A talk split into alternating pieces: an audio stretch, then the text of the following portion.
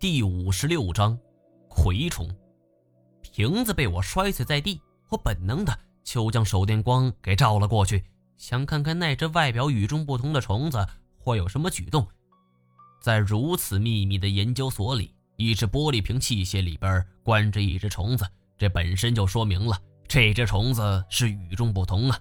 可是当我们的手电光集中在破损的瓶子之上，除了流出来刺鼻的福尔马林和残碎的玻璃渣之外，我们并没有发现那只虫子的踪迹。哪儿去了？我心中嘀咕呀。嗨，该跑就跑了，关你个十几二十年，换你你也跑啊！金锁这一席话是不无道理，大家都笑了。一只虫子，只要不是毒虫，暂时也不会威胁我们。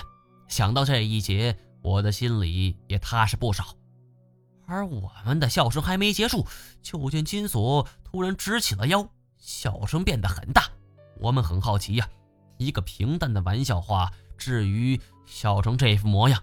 可是金锁的笑声是依旧没有停止。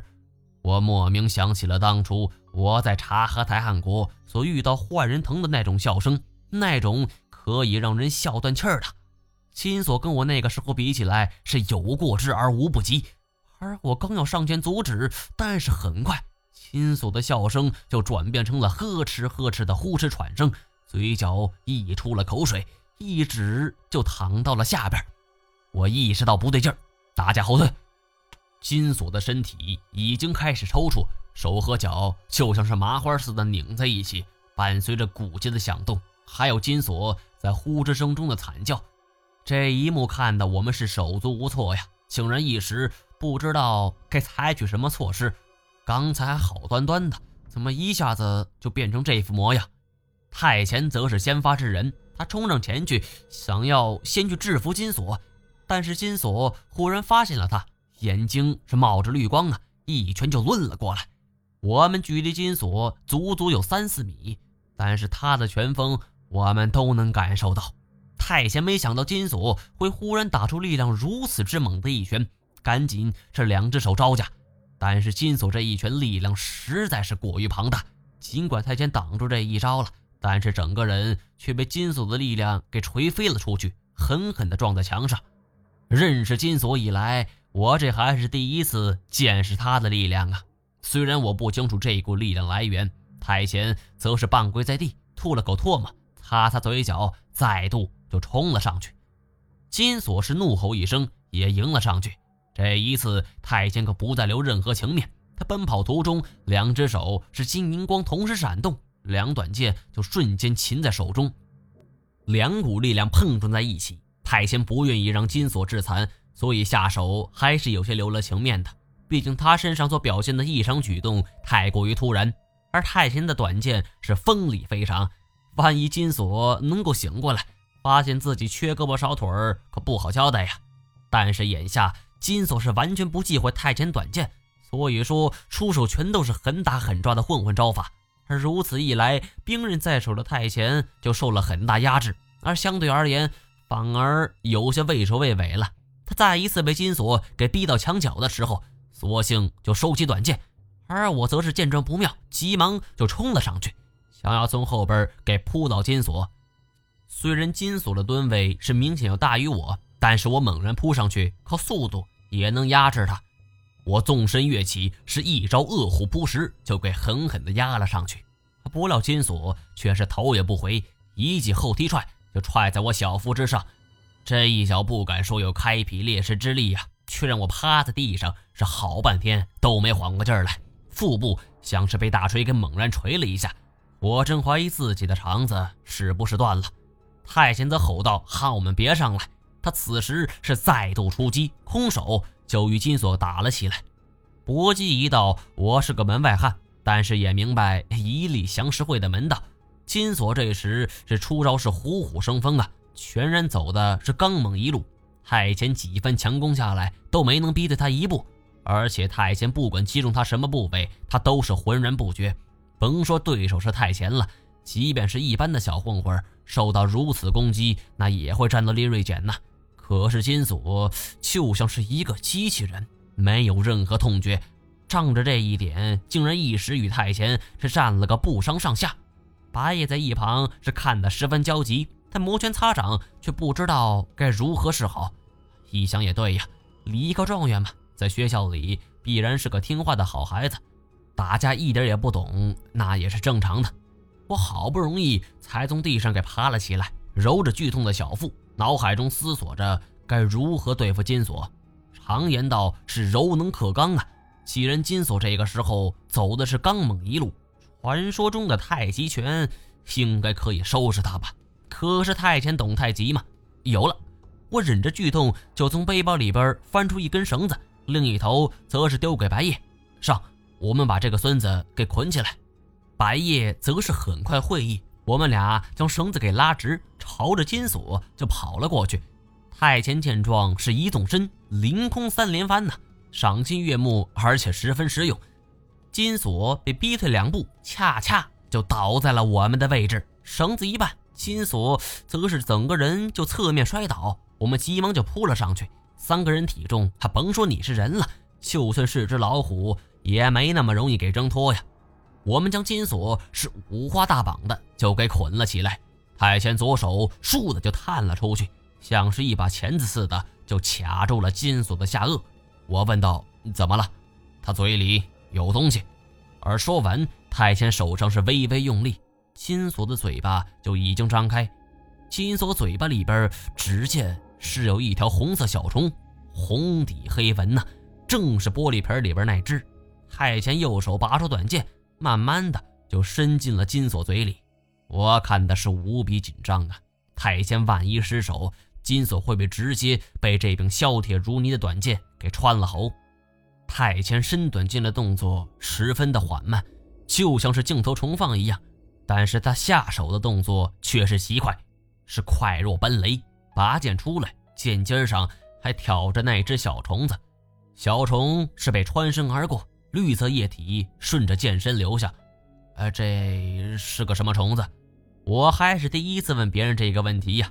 太监右手一甩，虫子就摔在地上，随后则是一脚踩死。看着昏迷不醒的金锁说：“不知道。”为了节省电源，我们生了一堆火，在研究所里升起篝火，恐怕我们算是第一人了。金锁在篝火的炙烤下渐渐醒了过来，望着我们大家：“ 我操，你们这么看着我干嘛呀？”他坐起来，揉了两把脸：“我刚才是不是睡着了？我做了一个梦。”我笑了一下。看他这样是没什么大碍了，于是说道：“是不是梦见跟别人打起来了？”咦，金锁很惊讶呀，“你怎么知道？我现在还浑身疼呢。”见他没事我也放心了，站起来是继续搜寻有价值的宝贝。这一次，我在地下室的最深处一张桌子上发现了一本书，这本书封面残破，是装线脱落，看样子已经有些年头了。而翻开看看，上边还都是繁体字。哼，民国的物件不值钱。不知道什么时候，金锁已经站在了我的身后。我应付似的笑了一下，值不值钱对于我来说并不重要，我更看重这个东西能不能解开我的谜团。